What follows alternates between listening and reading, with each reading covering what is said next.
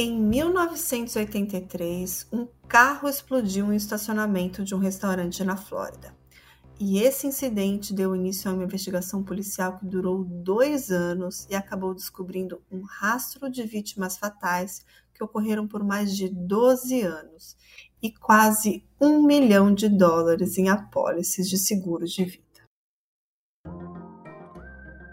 Esse é o Drink com Crime, um canal que contamos casos de crimes reais sempre acompanhado de bons drinks. Eu sou sua host Carla Moraes. E eu sou a Juliana Givisiez. E é um caso inédito, né? Não tem nenhum podcast brasileiro que já contou. E o roteiro de hoje é da Juliana, hein? É isso aí. Eu acho que hoje vocês vão precisar de um drink mais forte para escutar esse caso. O que, que você acha, Carla? Com certeza. E hoje vai ter receita no final, Ju? Ah, só se for de um drink bem forte. Separa um aí pra gente. Pode deixar, Juliana.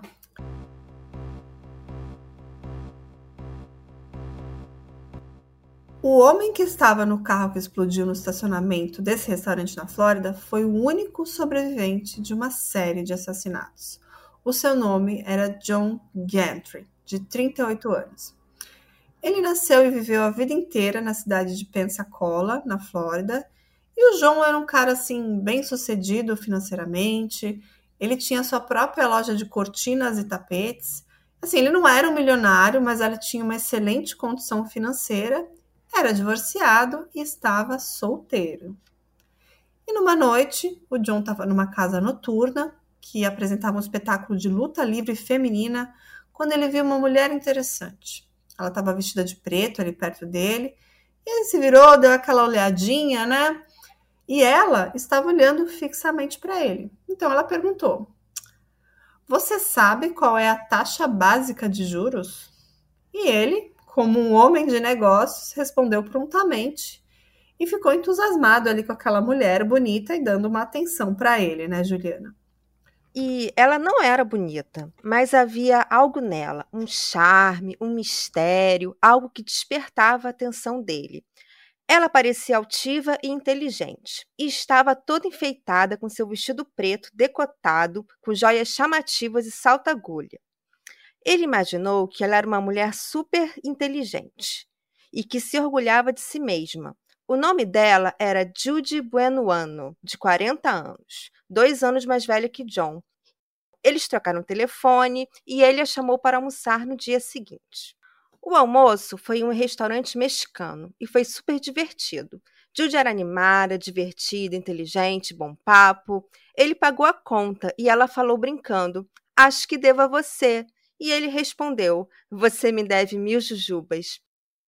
Naquela noite, ele voltou para seu apartamento e encontrou na frente de sua porta um vaso de vidro de meio metro de altura e 20 centímetros de largura, lotado de jujubas. Seis meses depois, ele foi morar com ela e com os filhos dela, James, de 17 anos, e Kimberly, de 14 anos. O romance era intenso, o sexo era ótimo. Ela tinha uma conta bancária compatível para acompanhar o ritmo de primeira classe de John. Judy era dona de seu próprio salão de beleza e o casal fazia cruzeiros, viagens, comiam em restaurantes caros quase todas as noites, compravam roupas caras e viviam uma vida de luxo. Mas Judy tinha uma personalidade dominadora e parecia ser zelosa pela saúde de John, ela insistia pra, para ele tomar vitaminas todos os dias, e como ela dizia, ter nível superior em enfermagem e psicologia, com doutorado em bioquímica, e havia chefiado o setor de enfermagem do maior hospital da Flórida, ela parecia saber o que estava falando, e ele apenas obedecia. Só que ele começou a passar muito mal com as vitaminas dadas por Judy chegando até ir parar no hospital e ficar internado por alguns dias. Ele tinha desconforto abdominal, vômito, dor de cabeça, fraqueza. Então ele começou ali a se recusar a tomar as vitaminas, o que causou uma certa briga ali entre o casal, entre ele e a Jude. Mas ele se recusava e em certo momento ele parou definitivamente de tomar essas vitaminas. É, até que um dia a Jude fez uma revelação. Ela estava grávida. E o John queria muito ser pai novamente. Ele já tinha um filho do primeiro casamento, mas devido ao divórcio ele não tinha assim tanto contato diário com o filho e ele não conseguiu viver aquela experiência de cuidar, de dar almoço, de dar janta, levar o filho para a escola, ajudar na lição de casa. E ele queria muito isso e a Judy sabia desse seu desejo. Então eles ficaram noivos e fizeram seguros de vida no valor de 500 mil dólares para cada um. Quando tem seguro de vida caro aqui, a gente já fica, a gente que é crimezeiro já fica com o olhão aberto, né, Ju? E como, né? É. Mas assim, a Judy era uma mulher muito bem de vida, ela tinha o seu próprio carro, que ela amava, era um Corvette branco. Mas ela estava reclamando que quando ela e John saíam no carro dele, o carro não tinha o som adequado e ela não conseguia ouvir suas músicas favoritas. Então ela falou para o John comprar uns alto-falantes novos para o carro, pro carro dele, que o filho dela, o James, de 17 anos, iria instalar. O James era super habilidoso. Ele já tinha instalado o sistema de som no carro dele e também o do carro da Judy. E seria um super negócio para o Jones. Ele só teria que comprar o sistema de som novo e o James instalaria inteiramente gratuito. No dia 25 de junho de 1983, o dia da explosão do carro, o John acordou cedo e saiu bem cedo para comprar seus alto-falantes novos para o carro. Ele voltou para casa e deixou o carro na garagem para James instalar o som e foi para o trabalho de carona com a Judy. E ele tinha um compromisso no fim daquela noite. Judy e ele tinham que ir a um jantar em um restaurante em comemoração, uma espécie de um bota-fora de uma funcionária do salão de Judy que estava se mudando de estado e todos iriam celebrar num restaurante. A Judy falou para o John que eles deveriam ir cada um no seu carro, porque ela emprestaria o seu carro, o seu Corvette, para as meninas do salão voltarem em segurança para casa. E ela voltaria de carro com o John. E como ela era muito mandona, ela até definiu exatamente onde o John deveria estacionar o seu carro. Ela disse que nas vagas em frente ao restaurante tinha gente pedindo dinheiro, vendendo bala, uma coisa chata. E isso incomodava.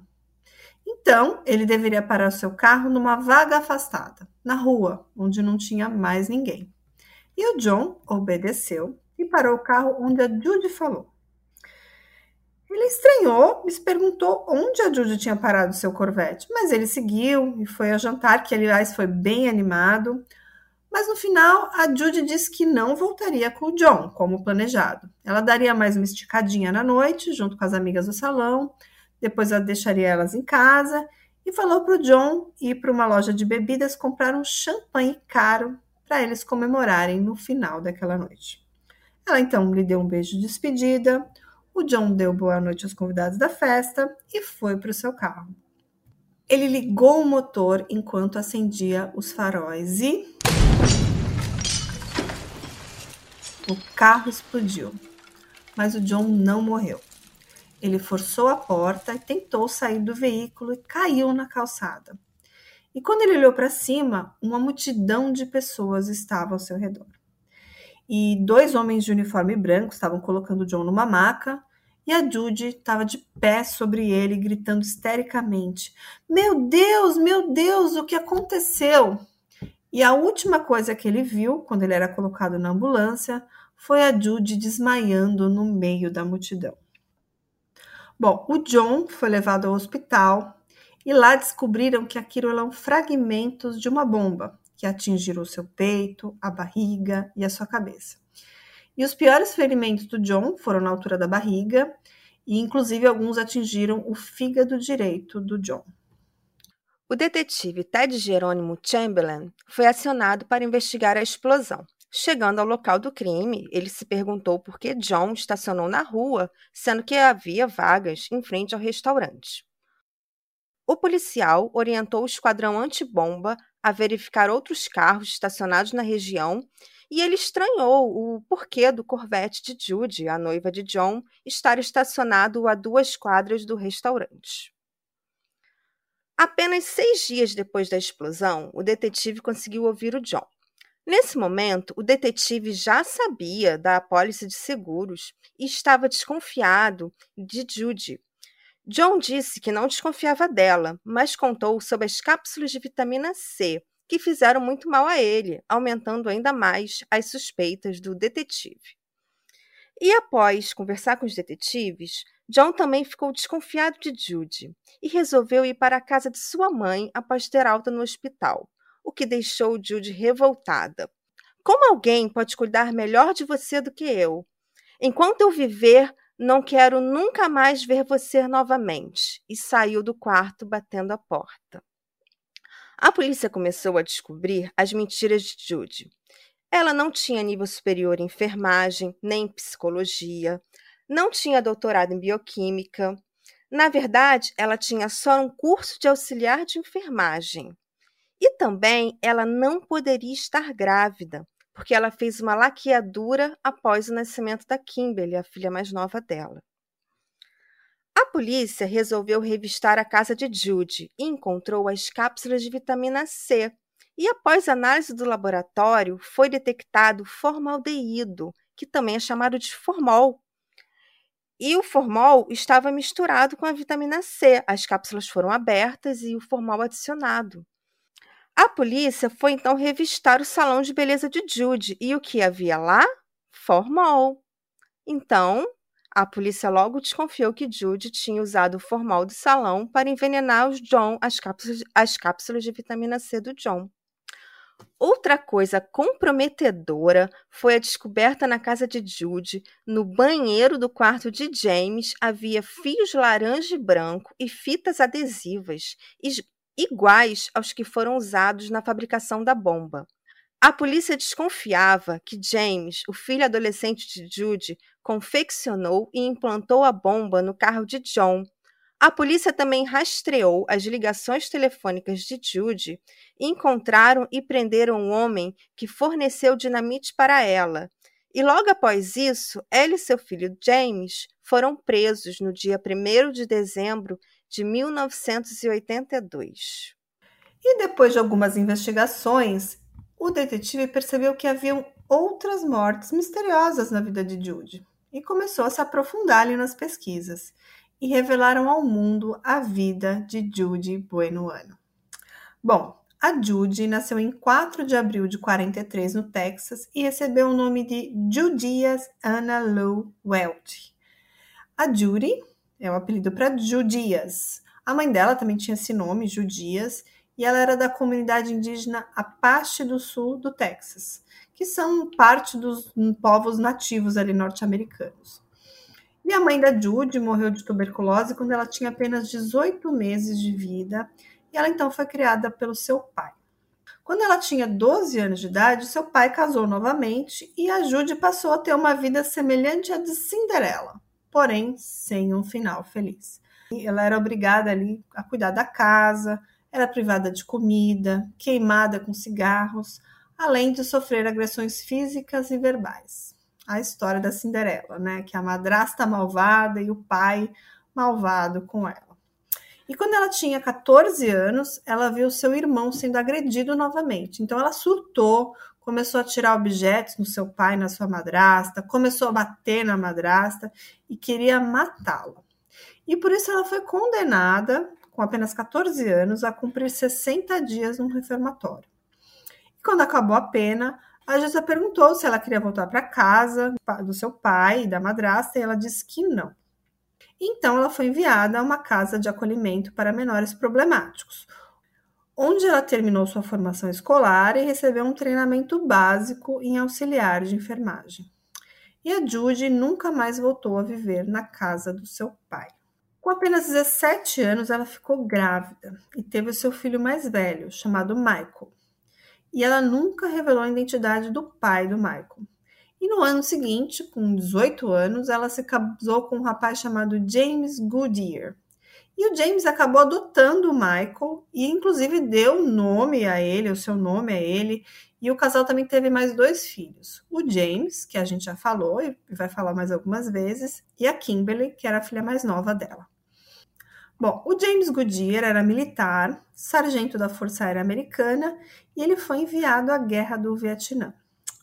Ele sobreviveu à guerra, mas não sobreviveu a Judy. Apenas três meses após retornar da guerra, ele começou a ficar incrivelmente doente. Ele tinha sintomas gastrointestinais, mal-estar, fraqueza, perda de controle dos seus músculos. Ele foi internado no hospital militar.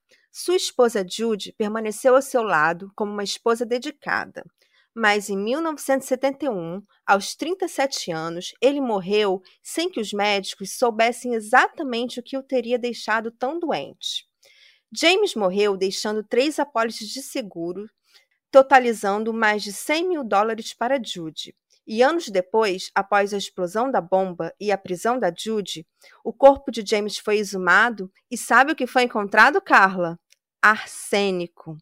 Ele morreu de envenenamento por arsênico e Judy foi indiciada por sua morte.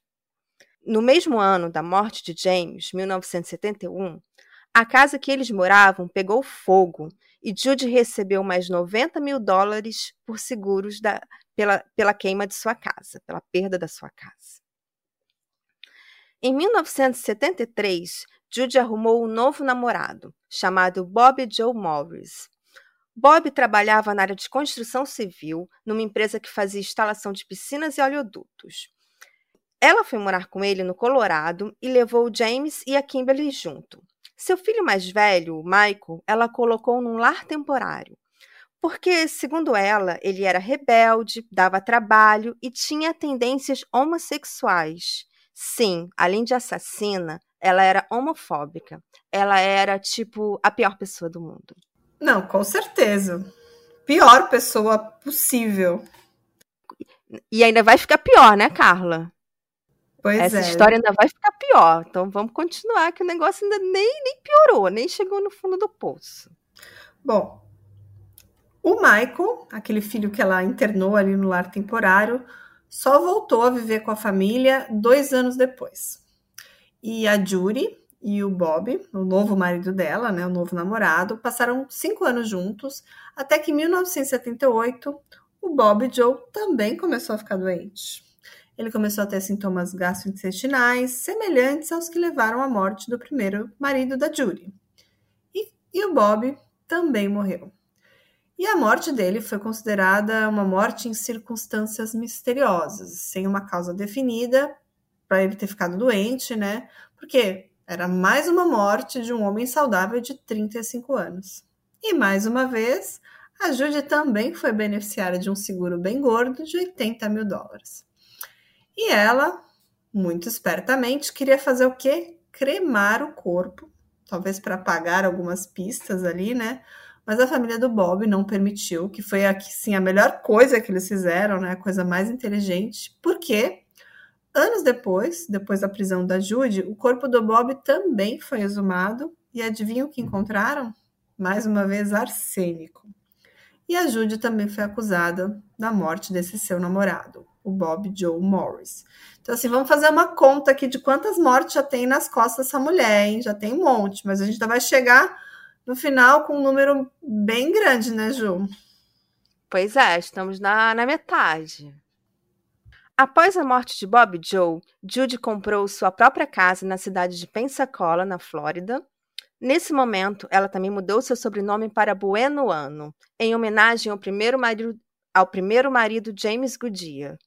Bueno Ano é uma versão em espanhol de Goodyear. Acredita-se que ela mudou de nome e de estado para dificultar a rastrear seus crimes. No ano seguinte, o filho mais velho de Jude, o Michael, que estava com 18 anos, resolveu entrar para as Forças Armadas, seguindo o mesmo caminho de seu pai adotivo, James Goodyear. E ele foi servir numa base em outro estado. Aí, em 1980, ele foi visitar a família em feriado e começou também a ficar muito doente.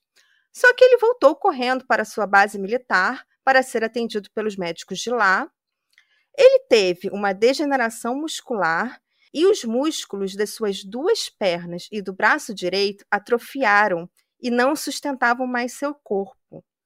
Ele teve que passar a usar uma prótese de metal nas pernas para ficar em pé e ter algum movimento para andar. E também passou a usar uma prótese na mão direita que ligava a mão aos músculos da mão esquerda, para assim ter algum movimento na mão direita. As próteses pesavam cerca de 36 quilos. Os exames de sangue e de urina de Michael detectaram arsênico e uma investigação foi aberta pelas Forças Armadas. Mas a investigação apenas foi aberta e nunca se chegou a uma conclusão de qual seria a origem ou o culpado pela intoxicação por arsênico. Não, imagina que absurdo. Ele passou alguns dias na casa da mãe e de repente começou a ficar super doente a ponto de perder é, a mobilidade dos membros dele. Que loucura isso, né, Ju?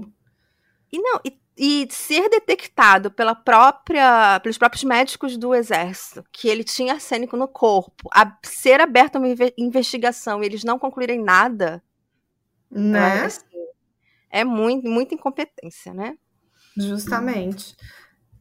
Michael ganhou licença médica do exército que até conseguiu um hospital na Flórida, onde a família dele residia para assim ele continuar a fisioterapia e ficar bem próximo da sua mãe. Afinal de contas, nada como o cuidado de uma mãe. Ele foi enviado para perto de casa e a sua mãe começou a cuidar dele. E aí a Judy começou a, a se preocupar com o filho e falar que para ele restabelecer a sua saúde, ele precisava de um ar fresco, de um contato com a natureza. E então ela programou um passeio em família. Eles iriam todos pescar, numa canoa no rio. Ela levou os três filhos para o passeio, mas deixou a Kimberly, que tinha só 12 anos na época, sozinha na doca e foi com o Michael e o James passear na canoa e pescar. Carla, você consegue imaginar o que aconteceu com essa canoa? Eu acho que ela virou, né? Pois é, exatamente. A canoa virou e a Judy e o James saíram nadando do rio, enquanto Michael afundou como uma pedra, já que usava próteses que pesavam 30 quilos. Ela matou o próprio filho, Carla. Gente, chocada, chocada. É, a gente tá o próprio meme, né? Chocada, passada. Tô passada. Né? A Judy sacou cerca de 90 mil dólares de seguro de vida de Michael, sendo que 20 mil dólares eram de um seguro automático que os militares tinham e o restante dos seguros eram particulares. Anos depois, quando Judy estava sendo investigada, a polícia comparou a assinatura de Michael nos seguros de vida e constatou que as assinaturas eram falsas e Judy também foi indiciada pela morte de seu próprio filho. Após a morte de Michael, Judy abriu seu luxuoso salão de beleza na Flórida. Claro. com, claro. com, alguns seguros de vida gordos, como é que essas seguradoras não tinham ido atrás dessa mulher antes, gente? Tipo. Pois, eu acho que era por isso que ela mudava de estado, né? Porque lá, como é tudo regulado, e você pode mudar de nome nos Estados Unidos. Ela mudava de estado, mudava de nome, de estado civil. Ela, é. tipo ah, eu vou ali receber um seguro de vida gordo, vou. Tipo uma viúva negra, mas que foi capaz de matar o próprio filho. Absurdo isso. Né? Viúva negra e serial killer. Né? Bom. Tá. É claro que depois de tudo isso, a Judy começou a namorar novamente. Foi em 1980, ela começou a namorar o Jared Dosset que também apresentou sinais de envenenamento e também morreu em circunstâncias misteriosas e também deixou seguros de vida para Jude. Mas nesse caso específico, quando fizeram a exumação do corpo do Jared, eles não revelaram a presença do famoso arsênico. E ela não foi ali naquele momento acusada oficialmente da morte dele. Porém, hoje se especula que ela pode ter usado outra substância, falam em cloreto de potássio, que é um, uma substância que não é detectada ali em exames, porque o próprio organismo contém o cloreto de potássio, né? Mas em algumas condições, em algumas quantidades, ele é fatal também. E a Jude tinha formação, como a gente falou, como auxiliar de enfermagem, e cloreto de potássio é muito utilizado pelos chamados anjos da morte, né? Que são os enfermeiros que matam pacientes. Esse é, esse é o, a substância que eles usam. E mesmo após uma exumação, que foi dois anos depois da morte dele, é, também não conseguiram detectar taxas elevadas de cloreto de potássio no corpo do Gerald, ou nenhum outro veneno, né? Mas ainda existem, claro, suspeitas sobre a culpa de Judy por parte da família dele. E a polícia também ainda tem algumas suspeitas, afinal de contas, ela causou a morte por envenenamento de diversas pessoas, né? E envenenou outras e tentou matar por envenenamento outras pessoas, e, e só nesse caso do Jared que não sabem ainda a substância. Mas é provável que seja esse cloreto de potássio, né, Juliana? Sim. Ou algum e... outro veneno que não foi diagnosticado. Sim. É, e após as investigações e exumações dos corpos, os julgamentos começaram, né? A polícia decidiu não prosseguir com a acusação contra o James, contra o filho dela, porque além dele ser menor de idade na época do crime, assim não existia uma prova concreta que foi ele que implantou aquela bomba no carro do John, né? Embora ele tivesse com a posse do carro naquele dia que a bomba explodiu, ali naquela história de instalar um som no carro tal, é, haveria sempre a possibilidade de ter um outro cúmplice do Judy que colocou essa bomba. Então, é, e também tinha um suspeito preso, que foi aquele que vendeu a dinamite para ela. Então, ele também era um cúmplice, de certa forma, que incriminava a Judy. Mas, assim, contra o James mesmo, é, não existiam provas físicas e nenhuma evidência que ligasse a ele exatamente. Somente o fato dele ter mexido no carro naquele dia. É, mas pode ser só um álibi, né, Juliana? Tipo assim, ah, mexe aí no carro nesse momento aí para conseguir, talvez Talvez ela estava tentando tirar a culpa dela mesma, colocar no filho, mas talvez ela tenha implantado aquela bomba, né? Acho que não tem como a gente saber. É, eu desconfio que realmente deve ter sido ele. Ele tinha as habilidades necessárias para confeccionar uma bomba caseira, ele estava com o carro, mas não há uma prova, um A mais B, que foi realmente quem ele fez. Ela pode ter pago um outro cúmplice para implantar a bomba, então nunca saberemos. É, mas eu acho que o James deve saber muito mais coisa do que, do que ele disse aí, talvez, nas investigações, porque ele também foi cúmplice na morte do próprio irmão, né? Ele estava uhum. ali no barco naquele momento, assim, ele já sabia da índole da mãe, eu acredito eu, né? Então, assim, mas como não. É, e, bom, então ela foi acusada de diversos crimes, mas não foi possível provar o envenenamento do Jared, aquele que a gente falou que não tinha provas.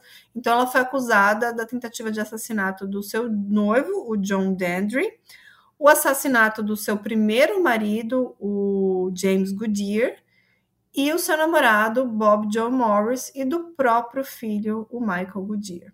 Então vamos ver se, vamos ver se a gente resume aqui. Ela não conseguiu matar o John com a bomba, ele sobreviveu, felizmente, e por conta disso, essa, esse monte de crimes associados a ela vieram à tona, né? E nos julgamentos, a Judy negou todas as acusações, inclusive ela levantava, gritava assim, enfaticamente: Vocês não sabem o que vocês estão fazendo, eu sou inocente. E os julgamentos ele foram um espetáculo à parte, cobertos por todos os jornais e revistas que estampavam ali a foto de Judy como viúva negra e serial killer. Os julgamentos foram separados e ela recebeu a pena de 12 anos pela tentativa de assassinato de John Gendry, prisão perpétua pela morte de seu filho, Michael Goodyear, e a pena de morte por cadeira elétrica pela morte de James Goodyear. Ela não chegou a ser julgada pela morte de Bob Joe Morris, porque ela já tinha recebido a pena máxima, a pena capital.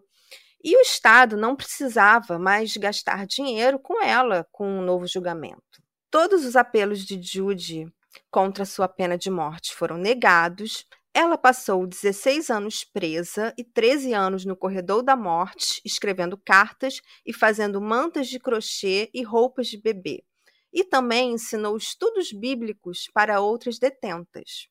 Ela deixou cartas para seus filhos, dizendo que ela não era uma assassina. Em entrevista, ela falou que não queria ser lembrada pela sua família, seus netos, bisnetos, como uma assassina. Ela passou seu último dia de vida recebendo visita de seus filhos. Sua última refeição foi brócolis, aspargos, morangos e chá.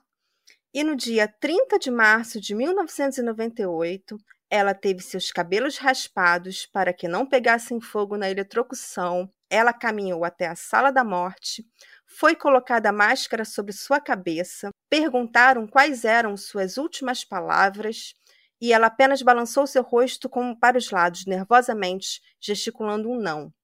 E às sete e dois da manhã, ela recebeu sua pena de morte. A Judy tinha 54 anos quando isso aconteceu, em 30 de março de 1998. E esse é um caso que, que me intriga como ela ficou tantos anos impune, né, Juliana? Talvez se, se o John não tivesse sobrevivido, isso nunca viria à tona, porque vários corpos foram exumados depois disso tudo. E imagina, ela matou o próprio filho, né? Sim, esse é o pior dela, né? Matou o próprio filho, meu Deus. E, tipo, e ela já tinha tentado matar o próprio filho por envenenamento, provavelmente, tanto que ele ficou com várias sequelas. E aí ela resolveu afogar o cara no rio, gente, num passeio de final de tarde em família. É, ela mudou o modus operandi quando ela viu que abriram uma investigação por arsênico, né? Então ela percebeu, não posso mais matá-lo com arsênico, que aí vão desconfiar de mim. Aí ela mudou o modus operandi dela rapidamente. É, e o próprio John, ela também tentou envenenar. E ele viu que tinha alguma coisa naquela vitamina C que não era normal, né? Mas eu não. acho que ele só realmente caiu na, na realidade depois da bomba, né? Porque Sim. tudo estava muito estranho nessa história. E acho que a polícia também foi muito ágil na, nas investigações, porque poderia ser só mais um ataque à bomba, né? Tipo um infortúnio, mas eles conseguiram ligar A mais B e chegaram até ela e depois toda essa bomba explodiu. Adorei o caso de hoje, Ju. Muito bom. Ai, eu queria muito fazer esse caso já há bastante tempo. Estava bastante ansiosa para fazê-lo aqui para o canal. Ai, foi demais, como sempre. Então vamos, vamos de receita hoje para os nossos ouvintes ficarem bem relaxados nessa, nessa noite, nessa tarde? Vamos. Hoje precisamos, depois desse caso. Bom, é um drink que eu gosto muito. Para quem viaja aqui pela América do Sul, sempre tem esse drink é famoso, é o pisco sour. Então você precisa de duas doses de pisco, três doses de suco de limão, uma colher de açúcar e um quarto de clara de ovo e gelo a gosto. Então você tem que pegar todos esses ingredientes, colocar no liquidificador, bater com gelo assim em pouca velocidade. Aí você vai servir nesse copo e deve ter ali um quarto de espuma. É uma bebida bem espumante. E para quem não sabe o que é pisco, que eu acho que a Juliana não sabe, né, Ju? Você sabe o que é pisco? Eu não, não sei. Ela é uma bebida alcoólica, né? Produzida a partir de uva, mas sem adição de nada, nem água, né? E ela é uma coisa fermentada ali, né? Ela é feita da destilação do mosto proveniente de uvas, de acordo aqui com Wikipedia. E é muito comum ali no Chile, no Peru, fazerem bebidas com, com drinks com pisco. E o pisco sour, quase todos os países você falar, você tem pisco sour?